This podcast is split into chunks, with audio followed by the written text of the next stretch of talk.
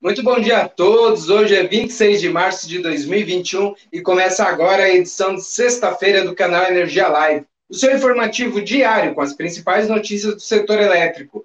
Eu sou Maurício Godoy e nessa sexta-feira eu tenho a companhia de Sueli Montenegro de Brasília, Henrique Farman de Porto Alegre e dos nossos repórteres do Rio de Janeiro, Pedro Aurélio Teixeira e Vanessa Andrade. E temos como destaques desta edição a indicação de Rodrigo Limpe à presidência da Eletrobras mostra que o foco é a privatização. A ANEL poderá proibir cortes de fornecimento a baixa renda por três meses. O lucro da CPFL aumenta 35% em 2020. E ainda temos o nosso giro de notícias.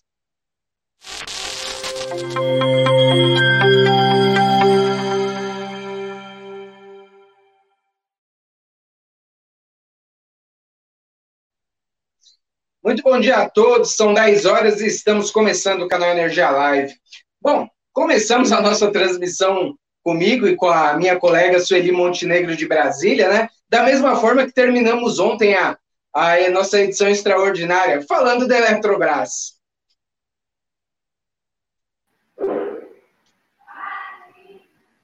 Bom, a indicação. Bom dia, Sueli. Bom dia, a indicação do nome do atual secretário aí de energia elétrica do MME, o Rodrigo Limpe, né? Ele reverberou bem aí nos meios, diversos meios, né? Entre especialistas, advogados, mercado financeiro, enfim.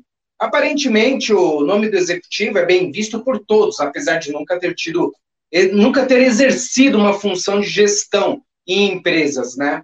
a explicação é simples, né? Ele representa aí a confirmação de que o, o governo quer dar continuidade a esse processo de, de privatização da empresa, né, cuja a MP 1031 está em tramitação aí no, na Câmara dos Deputados, né. O histórico do LIMP, ele corrobora essa análise de, dessa, das fontes que a gente ouviu, né, pois ele é um, ele foi assessor legislativo no Congresso, né, apesar, é, antes de ser indicado ao cargo de, de diretor da ANEL, né, posição da qual ele saiu, para ir ao Ministério de Minas e Energia, onde ele ocupa atualmente a Secretaria de Energia Elétrica, né? Bom, a gente pega, tem aí um. Aqui no canal Energia, né, nós conversamos com diversos especialistas, né, advogados foram unânimes em afirmar que essa característica de negociador do LIMP, né. Eles ressaltaram aí que a, a experiência no legislativo com o órgão, no, aliás, a experiência do LIMP no legislativo e após no órgão regulador e agora no MME, né, inclusive com a participação nos processos aí de modernização do setor elétrico, com a MP 998 e a própria MP da Eletrobras, né, credenciam o LIMP a assumir esse cargo, né. E a visão no mercado financeiro, pelo que a gente notou ontem, né, aparenta que entendeu dessa forma também o recado do governo, né? Tanto que na reação na bolsa de valores foi bem clara, né? Os papéis da da Eletrobras flutuaram aí no campo positivo o dia todo, né? Fecharam em alta de quase 5% para as ações preferenciais, né, da Eletrobras, a, cotadas aí a R$ 33,89, né? E as preferenciais a R$ 34,35, alta aí de 3,62%.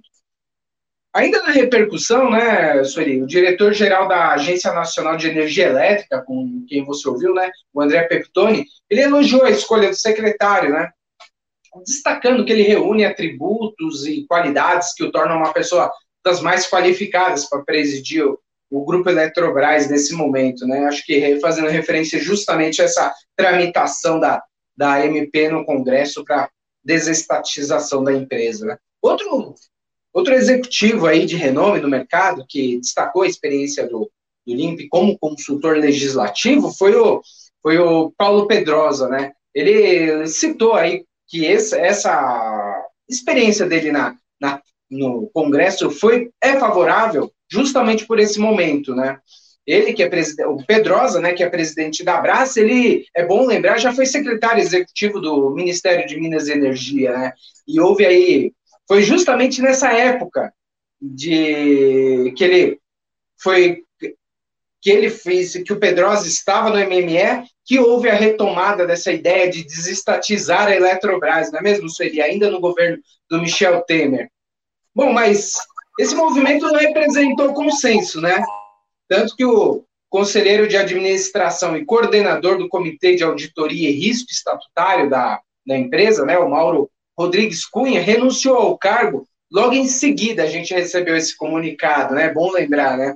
Ele, o Mauro Cunha, né, ele renunciou ao cargo tanto de conselheiro, né, como de auditor, é, como membro do Comitê de Auditoria e Risco Estatutário da empresa, né? Uh, ele, na carta em que ele apresentou essa renúncia, né, ele cita aí, entre aspas, a quebra irremediável de confiança no processo de governança do Conselho, né. O Executivo criticou aí a, a opção por LIMP, né, é, de, pelo fato de ter sido ignorada a recomendação da consultoria contratada, a Corn Ferry, né, de que o indicado não teria perfil adequado para ocupar essa posição, enfim, Uh, por sua vez, aí, em fato relevante, a Eletrobras informou que, que Limp não foi selecionado pela lista da assessoria, da assessoria Corn Ferry, né, mas que atende aos requisitos legais e de qualificação técnica necessárias aí para ocupar o, o cargo, né. Bom, assim ocorreu também, a discussão ocorreu durante a nossa edição extraordinária do Plantão Canal Energia Live, né, Sueli, ontem à tarde, não é mesmo? É isso mesmo, Maurício. Uh, agora, assim, primeiro só destacar aqui que o, o, nome do LIMP ainda vai ter que ser aprovado pela Assembleia, né, pelo Conselho de Administração da empresa, conforme está previsto lá nas normas de governança, né, da, da lei das estatais, uh, que so, somente depois disso é que ele vai poder ocupar o cargo, né ah, essa prioridade aí que, que, os advogados e que outras, outras autoridades do setor fizeram ah, do governo na escolha, a prioridade para a privatização também foi destacada aí pelos, pelos especialistas que a, gente, que a gente ouviu ontem no canal Energia Live, né, que foi o, o professor Edvaldo Santana, ele é consultor e fundador da, da ANEAL, Negócios de Energia, a Lavínia Holanda, que é diretora executiva da Scope Energia e vice-presidente do Conselho de Administração da Eneva, e Marcelo Moraes, que é presidente da Domínio Consultoria. O Marcelo tem uma longa, um longo trabalho aí acompanhando o Congresso Nacional e, e conhece muito bem lá como é que funcionam as coisas, né? Assim, uh, o Marcelo destacou essa questão da, da, da, Todos três, na verdade, destacaram, né? Agora, no debate que a gente teve ontem, é, surgiu, assim, todos elogiaram, uh, foram unânimes em, em, em afirmar que o LIMP foi uma escolha certa, ah, porque ele, ele, pela trajetória dele, pelo, pelo, pelo trâmite, pelo trânsito que ele tem no Congresso, né, assim, ele tanto tem o conhecimento da parte de regulação, quanto de política, porque ele passou pela, pelo governo, quanto a, a parte do, do, do, relacionamento com o executivo. Isso pode ser um facilitador. Agora, sim, surgiram alguns questionamentos, ah, em relação à questão do, da forma como foi indicado o nome. Porque hoje, a, a empresas de economia mista, como Petrobras, Eletrobras, são empresas com, com ações listadas em bolsa, tem todos os critérios de governança que estão previstos na legislação, desde que aprovada a lei das estatais. Você tem todos os procedimentos para seguir ali, para a escolha de, de, de dirigente e tal. E está ah, claro que o conselho de administração tem um papel fundamental, né? Não que as pessoas tenham necessariamente é, é, dito que ah, o governo não poderia exercer aí esse poder de acionista controlador para fazer prevalecer sua vontade em relação ao conselho. Mas, assim, ah, houve um... Ah, tanto ah, o Edivaldo quanto a Lavínia, quanto o Marcelo, identificaram que houve algum ruído aí nessa questão da, da, da escolha, porque a, a, já tinha se contratado a Corning Ferry, né, que é aquela assessoria especializada, uma empresa de headhunter, e uh, esperava-se que, então, se obedecesse aquela, a, a, lista, a lista que a empresa indicaria de profissionais do mercado para ocupar essa função, né? Enfim, uh, na verdade, é tanto o Edivaldo quanto a Lavínia frisaram que foi Muita sorte foi ter, ter indicado o LIMP, porque ele tem o perfil certo e preenche os requisitos. Mas que isso não deve ser uma prática entre as estatais, essas porque assim, você acaba criando até um precedente, porque você vai ter outras empresas aí que vão estar eventualmente no processo de privatização, né? e que ah, você tem que seguir um pouco, é, você tem que seguir esses ritos de, da, da, governança, né? Enfim, foi um debate bem, bem interessante em relação a essa questão da governança.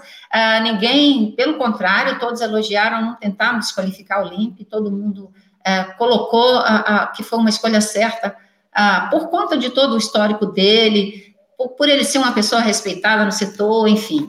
Mas é isso, houve uma preocupação em relação a isso. A Lavínia, então, que, é, que faz parte do conselho de administração de uma grande multinacional, né? Então, ela tem toda essa vivência de mercado, enfim, que qualifica essa análise que ela fez também, né? O Edivaldo também, ah, ele participou lá na década de 90, inclusive, das discussões ah, para uma tentativa de privatização da Eletrobras, que acabou não dando certo, conseguiram privatizar na época a Eletrosul, né? Ah, o que era a Eletrosul na época, né, e o, o restante não, não foi para frente, né. Ah, houve, assim, uma discussão em relação à semelhança entre os dois casos, entre Petrobras e Eletrobras, aí a, a, a Lavínia até destacou que, ah, no caso da Petrobras, é diferente porque ah, escolheu-se uma pessoa que, embora pareça qualificada, que é o general Silvio Luna, né, ah, ela não, não é um, um profissional que o, que o mercado conhece, enfim, diferente do Rodrigo Limpe, e que o mercado até reagiu bem à indicação dele. Isso acabou provocando ruído, provocou um desconforto lá dentro da, da própria diretoria da Petrobras. No caso da Eletrobras, houve também esse desconforto que você mencionou aí com, com o representante dos minoritários, que acabou renunciando por não concordar, justamente porque ele acha que foi desrespeitadas as normas de governança, ah, então ele pegou a carta de, de, de, renúncia, né? Enfim, essa questão da governança é um assunto que vai render aí muito mais para frente, né? E por último, ah, destacaria no debate a questão do, do Congresso, ah, o posicionamento lá do, do, do, relator, que já deu indicações que poderia alterar ah, bastante aí o projeto da, da NP da Eletrobras, né, de privatização, ah, ele falou em talvez fatiamento de empresas para privatizar, ou, ou então a venda da empresa em bloco, mas vendendo para um único controlador, que vai totalmente contra aquela ideia de você ah, fazer a capitalização para pulverizar as ações, a União perde o controle, mas você fica com o controle ah, pulverizado entre vários acionistas, né? Enfim, ah, ah vai, vai, vai, haver uma disputa política, o Marcelo colocou muito bem isso, né? Você já tem aí um, uma, uma negociação que o governo já tem feito há muito tempo com, com, com a base, ele tem conseguido emplacar algumas matérias, segundo o Marcelo, com 340, 330 votos. Uh, é um, dá uma margem confortável para aprovar alguns projetos que o governo tem, mas isso tem um preço, né? Isso tem um custo e é, é, esse custo político que vai ter que ser enfrentado nessa discussão, né, da, do processo Eletrobras, o custo de aprovar esse projeto aí. Ah, vai ter um jogo político, o Edivaldo também ah, destacou isso, enfim, a gente vai ter que acompanhar, porque isso vai render muito mais aí para frente. Sem dúvida, sem dúvida, Sueli. Agora é ver mesmo, esperar a questão do, das aprovações aí para ver se o Olímpia assume ou não, né? Esse, esse cargo, se o nome dele vai para frente realmente ou não, né? Bom, Sueli, antes de passarmos para o próximo ponto com você, eu só queria fazer uma correção. Ontem é, eu erroneamente apresentei a Lavínia Holanda como vice-presidente né, do, do Conselho de Administração da Eneva, né? Mas na verdade ela é membro do Conselho de Administração, né? Ela é conselheira, não mais vice-presidente, Cargo que ela já ocupou, mas não mais, né? Acho que fica aqui a, a correção da, sobre essa informação. Bom, vamos mudar agora então de assunto, Sueli. Quero ir, falar com você sobre o próximo tema, né? A, a reunião extraordinária da ANEL dessa sexta-feira, né? Que acontece aí em Brasília, sobre a, o novo prazo, né? Um novo prazo para evitar o corte de fornecimento de energia para os consumidores de baixa renda, né? Como a gente já tinha até falado aqui, abordado esse ponto aqui no, no canal Energia Live da quarta-feira, se não me engano, com o Clover Leite da UIDEC, né? Exatamente, Maurício. Uh, o governo vai. Uh, a, a, ANEL está preocupada com os impactos aí da, do recrudescimento da, dos casos de infecção da, do, do coronavírus, né? Na população. Uh, você tá, a gente está vendo aí que os casos aumentaram muito, a, governos estaduais, prefeituras adotando medidas de restrição, a comércio tendo que fechar as portas, enfim, tem uma série de medidas e restrições. Isso acaba afetando principalmente a população de baixa renda, né? Que é a mais afetada, porque uh, não tem nem como uh, nem se alimentar. A gente já viu matéria na televisão dizendo que pessoas que não estão conseguindo se alimentar, fazer as três refeições básicas por dia. Isso é muito triste, né? Enfim, uh, vai ser uma reunião em que a ANEL deve deliberar sobre a adoção de medidas excepcionais, né?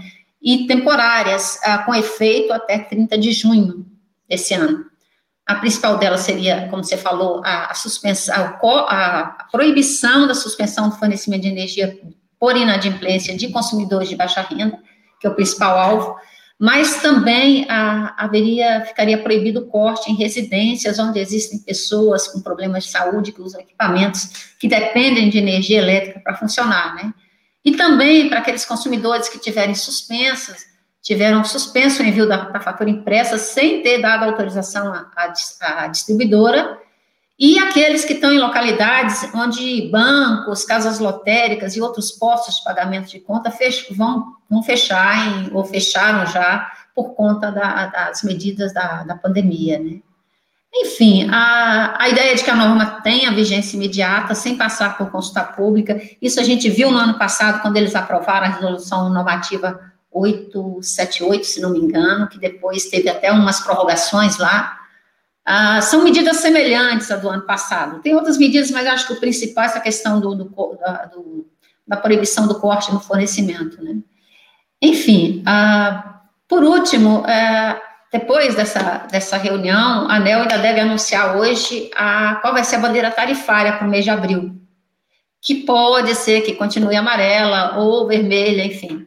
A gente ainda está aí no final do período úmido, mas a gente está vendo que não foi suficiente, né? As chuvas não foram suficientes para deixar os reservatórios num nível confortável e aí é, é aguardar para ver qual vai ser a decisão da ANEL em relação a isso. Se vai ter adicional tarifário para o consumidor ou se vai ser adotada a bandeira verde, que eu acho pouco provável. Sim. Volto com você. Legal, Sueli. Obrigado aí pela sua participação. ótimo final de semana e segunda-feira voltamos a nos falar, né? Bom, vamos continuar então. Vamos continuar aqui com a temporada de balanços, né, com os números apresentados pela CPFL. É, isso eu chamo o Henrique Fireman, de Porto Alegre. Bom dia, Henrique. Quais foram os resultados da companhia? Bom dia, Maurício, e a todos que nos acompanham. O lucro da CPFL totalizou 13,7 bilhões em 2020, avançando 35% em relação ao ano anterior o que evidencia a boa estratégia de diversificação de negócios da companhia, que chegou a um EBITDA de 6,8 bilhões, mostrando um crescimento de 6%, impactado pelo bom desempenho das distribuidoras do grupo. Com a recessão econômica, a venda de energia recuou 3%, devido às quedas de 5,5% e 10% no consumo da indústria e comércio. Já a demanda residencial foi impulsionada pelo isolamento social, subindo quase 3% no ano passado. Todas as distribuidoras ficaram abaixo do limite estabelecido pela ANEL quanto aos indicadores de qualidade, DEC e FEC, com destaque para a RGE e a CPFL Santa Cruz, que atingiram a mínima histórica nos indicadores, com a Santa Cruz ficando em primeiro lugar no ranking de continuidade pelo segundo ano seguido.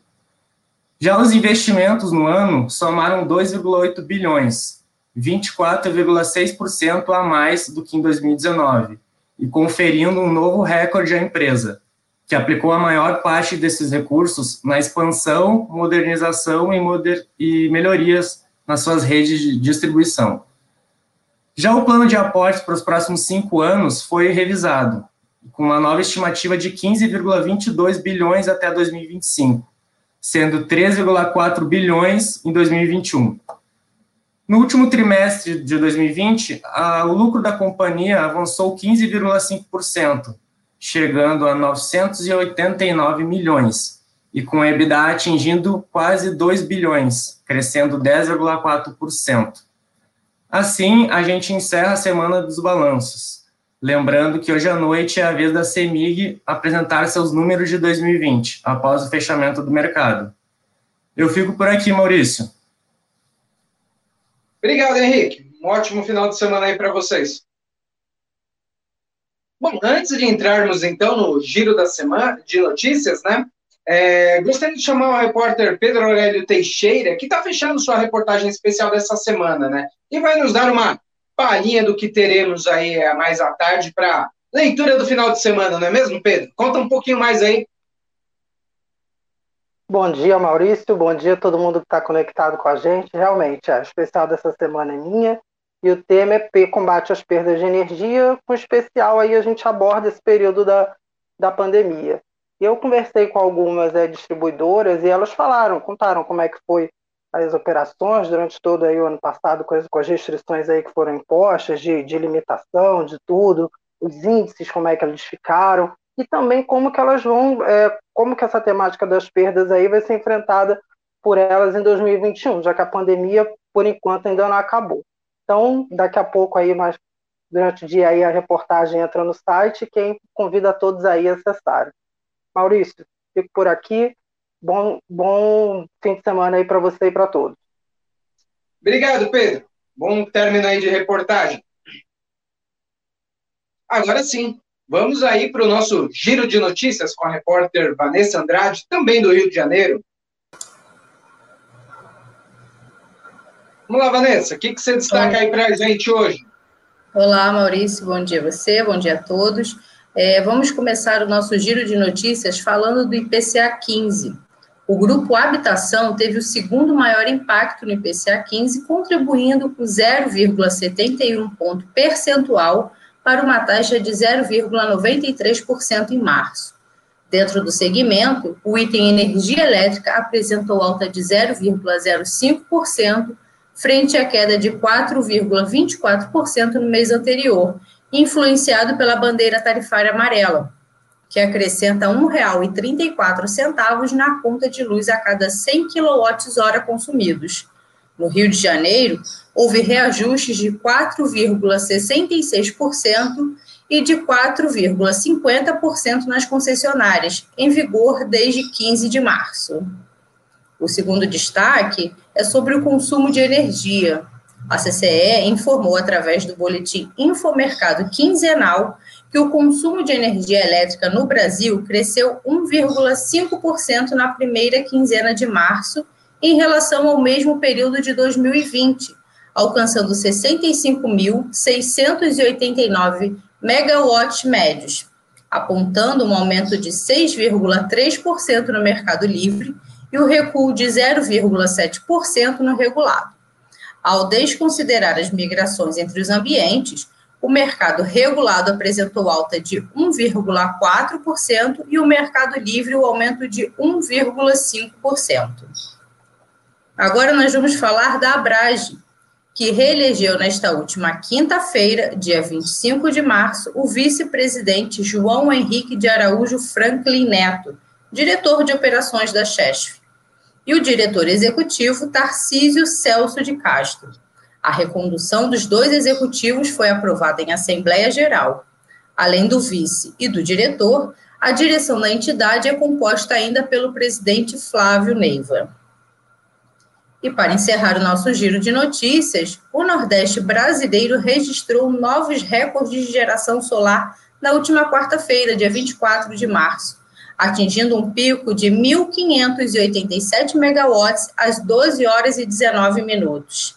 Energia suficiente para abastecer 13,3% de carga da região, informou em nota o ONS. A melhor marca até então era do dia 13 de março, quando 1.561 megawatts foram verificados às 13 horas e 26 minutos. Bem, Maurício, essas são as notícias do giro e eu volto com você.